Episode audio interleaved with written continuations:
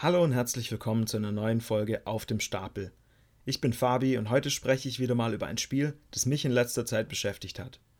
Wie ihr vielleicht auf Instagram gesehen habt, spiele ich aktuell New Pokémon Snap für die Nintendo Switch. Wie viele sicher schon wissen, ist das Spiel quasi eine Fotosafari, bei der man in einem Forschungsfahrzeug auf festgelegten Wegen eine Landschaft durchquert, je nach Areal verschiedene einheimische Pokémon entdeckt und Fotos von ihnen macht. Wie man am Titel erkennen kann, ist das nicht das erste Spiel dieser Art. Das originale Pokémon Snap erschien vor über 20 Jahren auf dem Nintendo 64 als eins von vielen Spin-offs der Pokémon-Reihe. Obwohl es ein recht kurzes und simples Spiel mit nur einer Handvoll Strecken und nicht mal der Hälfte aller 151 Kanto-Pokémon war, ist es über die Jahre zum Kultspiel geworden. Fans hatten lange auf ein neues Pokémon Snap-Spiel gehofft, zuletzt während der Wii U-Ära, weil das Gamepad sich theoretisch gut für die Kameramechanik geeignet hätte. Aber leider kam da nichts von Nintendo und das einzige Spiel, bei dem man Fotos mit dem Wii U Tablet knipst, war dann das Horrorspiel Project Zero 5, was natürlich ein bisschen eine andere Zielgruppe hat. Nichtsdestotrotz wurde im Sommer 2020 überraschend New Pokémon Snap angekündigt. Der Trailer war optisch beeindruckend, was einen als Pokémon-Fan natürlich gleich skeptisch macht, weil am Ende kriegen wir ja immer Ocarina of Time Bäume. Zum Glück war diese Angst aber unbegründet. Denn das finale Produkt, das am 30. April 2021 erschienen ist, ist nicht nur hübscher als der erste Trailer, New Pokémon Snap ist rundherum ein wunderbares Spiel. Es ist genau das, was sich Pokémon-Fans von einer Fortsetzung gewünscht haben. Mehr Areale, mehr Variation, mehr zu tun und natürlich mehr Pokémon. In New Pokémon Snap geht er auf eine Expedition in die Lentil-Region. Im Auftrag von Professor Mirror untersucht ihr Pokémon in ihren natürlichen Lebensräumen um herauszufinden, was es mit dem Lumina-Phänomen auf sich hat, das Pokémon zum Leuchten bringt. Der Kern des Spiels ist das Fotografieren. Je besser eure Bilder sind, desto höher ist die Punktewertung des Professors. Lentil ist eine Inselgruppe, in der es verschiedene Klimazonen gibt.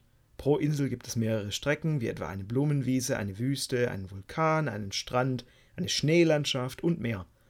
Die Strecken haben meistens eine Tag- und eine Nachtvariante. Während euer Fahrzeug dem Pfad folgt, könnt ihr Abzweigungen innerhalb der Strecken entdecken und alternative Wege freischalten. Auf den Strecken selber wimmelt es nur so von Pokémon. Und selbst nach mehreren Durchläufen entdeckt man noch Neues. Im Verlauf des Spiels erhaltet ihr Items, wie etwa Äpfel, mit denen ihr Pokémon anlocken könnt, um bessere Fotos zu schießen. Und je mehr Fotos ihr schießt, desto mehr Forschungspunkte sammelt ihr, die den Level der jeweiligen Strecke weiter erhöhen und das beeinflusst dann wiederum, was für Pokémon überhaupt auftauchen und wie sie auf euch reagieren. New Pokémon Snap ist kein adrenalingeladenes Actionspiel. Es ist eher Disneyland als Achterbahn. Trotzdem hat es massenweise Wow-Momente, einfach nur durch den Überraschungseffekt, wenn man ein Pokémon entdeckt. Genau wie damals auf dem N64 ist der Reiz des Spiels, die Pokémon, die man kennt, in einem natürlichen Umfeld zu sehen. Selbst Pokémon, die nicht zu den eigenen Lieblingen gehören, erscheinen in einem neuen Licht, wenn man sieht, wie lebendig sie sich verhalten. New Pokémon Snap hebt das Ganze auf ein beeindruckendes Level. Die Animationen sind vielseitig und schön und lassen die Pokémon wie echte Tiere wirken, die sowohl auf euch als auch auf andere Pokémon reagieren. Gerade im Kontrast zu Pokémon Schwert und Schild, das immer noch größtenteils die steifen Animationen der 3DS-Ära benutzt, fühlt sich das endlich wie ein riesiger Sprung an. Für euren Fotodex müsst ihr für jedes Pokémon vier verschiedene Verhaltensweisen entdecken und möglichst gute Fotos davon knipsen, Zusätzlich bekommt ihr von verschiedenen Personen Sidequests für bestimmte Fotos, die genaues Hinschauen und kleine Puzzleinlagen beinhalten. Davon gibt es wiederum an die 200 Stück, die nach und nach freigeschaltet werden. Es gibt also wirklich jede Menge Gründe, Strecken immer wieder mal zu spielen.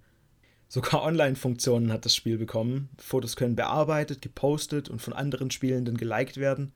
Außerdem gibt es Ranglisten für die meisten Fotodex-Punkte, die ihr entweder weltweit oder nach eurer Spielsprache sortieren könnt.